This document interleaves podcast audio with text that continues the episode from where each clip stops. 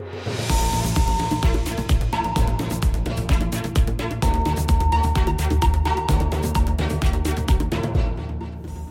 Bienvenue dans ce nouveau numéro du Business Club de France des entrepreneurs.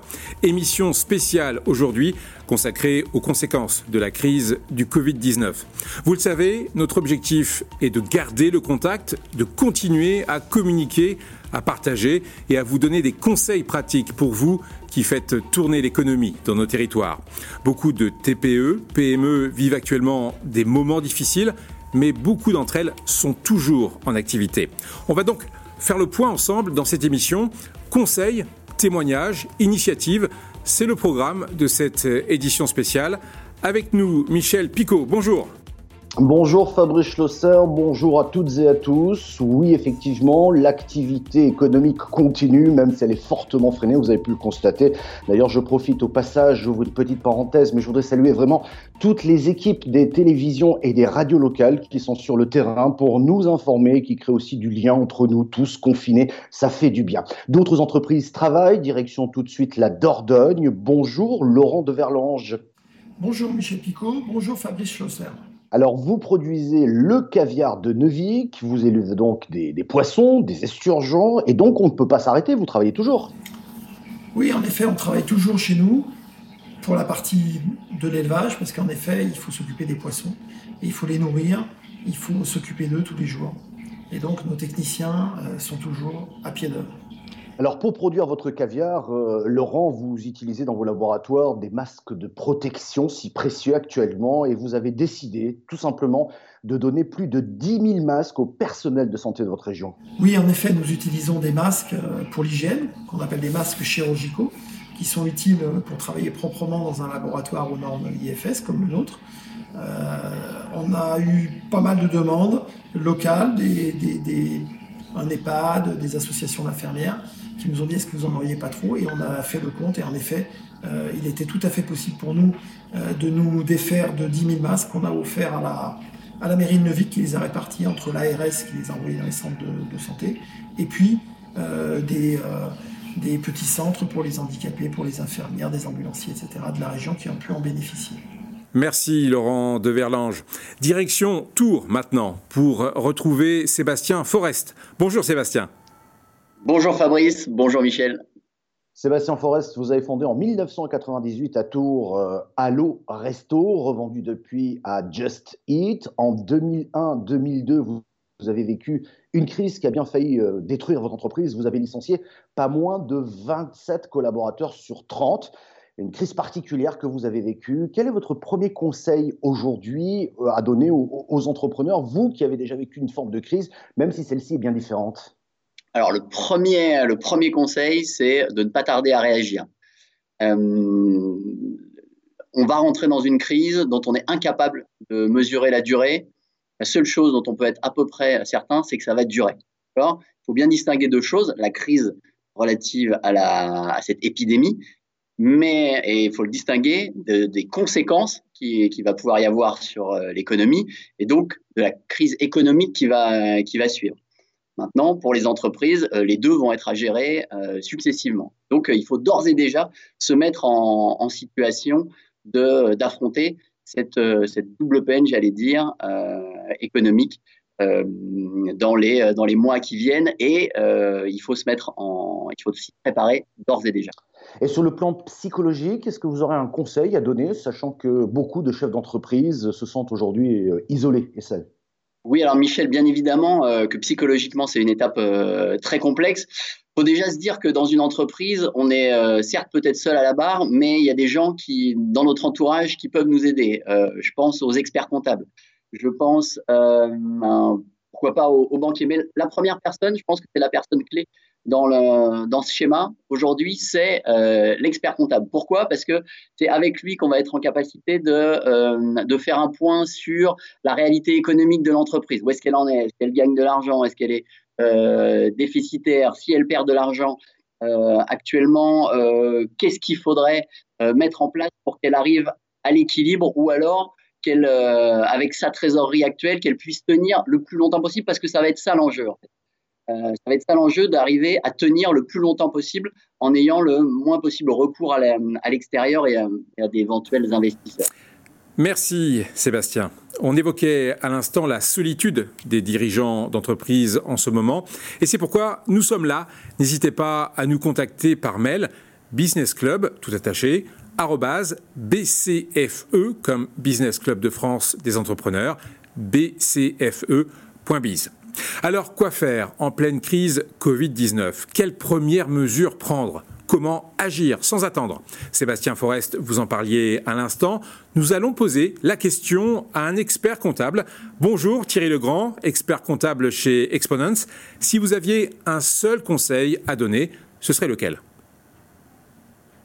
Alors, Les chefs d'entreprise euh, ont une période très difficile en phase 2, puisqu'effectivement, ils vont avoir une absence euh, totale de, recettes et vont continuer à avoir des charges.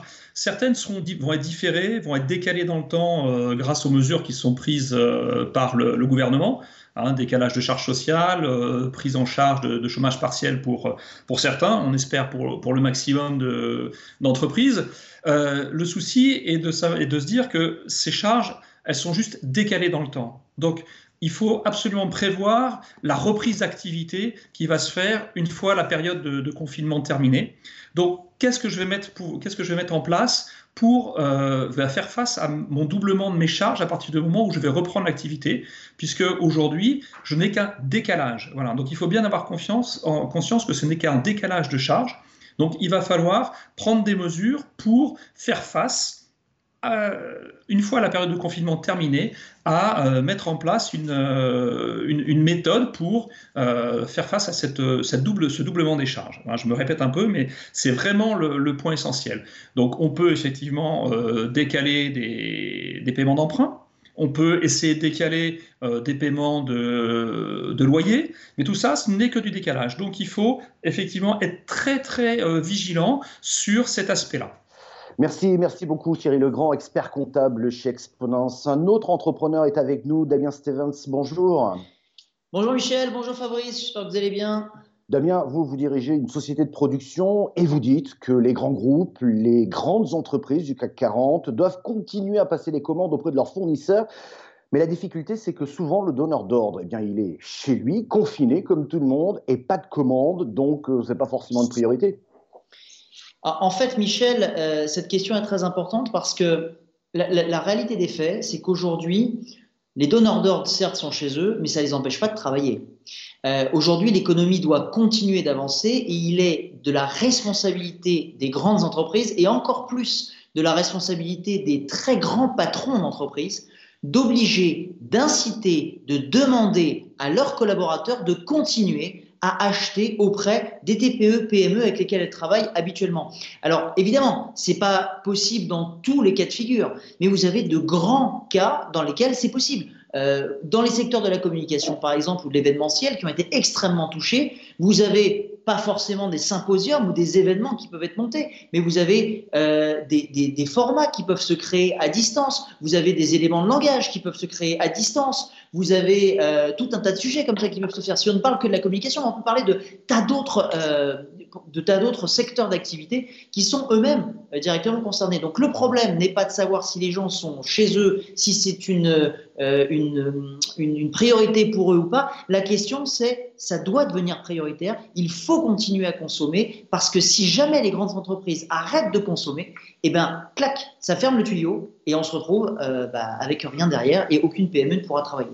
Damien Stevens, concernant les charges, Thierry Legrand nous le disait tout à l'heure, il s'agit d'un report et vous, vous dites pas de report de trois mois, mais beaucoup plus, au moins six mois, car dans trois mois, aucune entreprise euh, ne sera capable de payer trois mois de charges en une seule fois, tout simplement parce qu'elles n'auront pas encore de trésorerie suffisante. Alors, cette question, elle est extrêmement importante, le report des charges sociales, mais de manière générale, les charges sociales en France, c'est un sujet c'est un sujet global. Là, aujourd'hui, il devient véritablement un sujet prépondérant. Nous avons aujourd'hui une économie qui est en baisse, des entreprises qui sont à l'arrêt. Évidemment, il faut non pas euh, arrêter ces charges sociales, ni les décaler presque sur six mois, mais il faudrait réellement les suspendre totalement pendant six mois. Et dire à un moment donné, l'État va prendre en charge. Mais pour toutes les entreprises, grandes, petites, etc., pour la simple et unique raison que le chef d'entreprise, que je suis par exemple, se dit, cet argent, je ne vais pas devoir le débourser plus tard. Donc, je vais continuer à payer euh, les gens, à payer mes fournisseurs, et je vais continuer comme ça à faire travailler l'argent. Si c'est la possibilité euh, qui nous est offerte de suspendre ces charges-là, je suis convaincu qu'aujourd'hui, les gens continueront de consommer, en tout cas les patrons d'entreprise continueront de donner des ordres pour consommer. Parce que si jamais ces charges sont reportées, vous avez une épée de Damoclès au-dessus de la tête qui va vous dire dans trois mois, dans quatre mois, dans six mois, même si elles sont reportables, c'est pas le problème. Il faudra payer. Et là, le problème, c'est que les entreprises n'auront pas fait de chiffre d'affaires. Elles perdent déjà du chiffre d'affaires depuis longtemps. Qu'est-ce qu'il adviendra dans quelques semaines, dans quelques mois et dans combien de temps notre économie va-t-elle reprendre? C'est pas possible euh, d'avoir cette, cette, euh, cette certitude aujourd'hui. Donc, il faut impérativement, dès à présent, suspendre ces charges sociales, dire bon ben voilà, c'est comme ça, c'est fini, au moins jusqu'au mois de septembre, pour permettre aux entreprises de continuer à consommer. C'est juste du bon sens en réalité. Ce n'est ni plus ni moins que du bon sens. Merci Damien Stevens. Et nous allons retrouver Pierre Pelouzet, médiateur des entreprises. Bonjour Pierre. Bonjour Michel, bonjour Fabrice. Vous nous parlez aujourd'hui des délais de paiement. Alors oui, face à l'énorme montée de demandes que nous avons sur le sujet des retards de paiement, nous avons un nombre de saisines colossales qui nous arrivent de toutes les entreprises de France. Nous avons, à la demande du ministre Bruno Le Maire, mis en place un comité de crise sur les délais de paiement autour de la table tous les représentants des entreprises, de l'AFEP, l'association des grandes entreprises, au MEDEF, à la CPME pour les petites et moyennes entreprises, à l'UDP pour les artisans. Tout le monde sera autour de la table, ainsi que les chambres de commerce et les chambres des métiers. L'objectif, c'est quoi? C'est un, faire remonter tous les problèmes qui viennent de tous les territoires, toutes ces grandes entreprises, ces moyennes qui ne paieraient pas, il faut qu'on le sache. Faire remonter aussi toutes celles qui font bien, toutes celles qui ont pris l'engagement et qui le tiennent de payer le plus tôt possible leurs fournisseurs.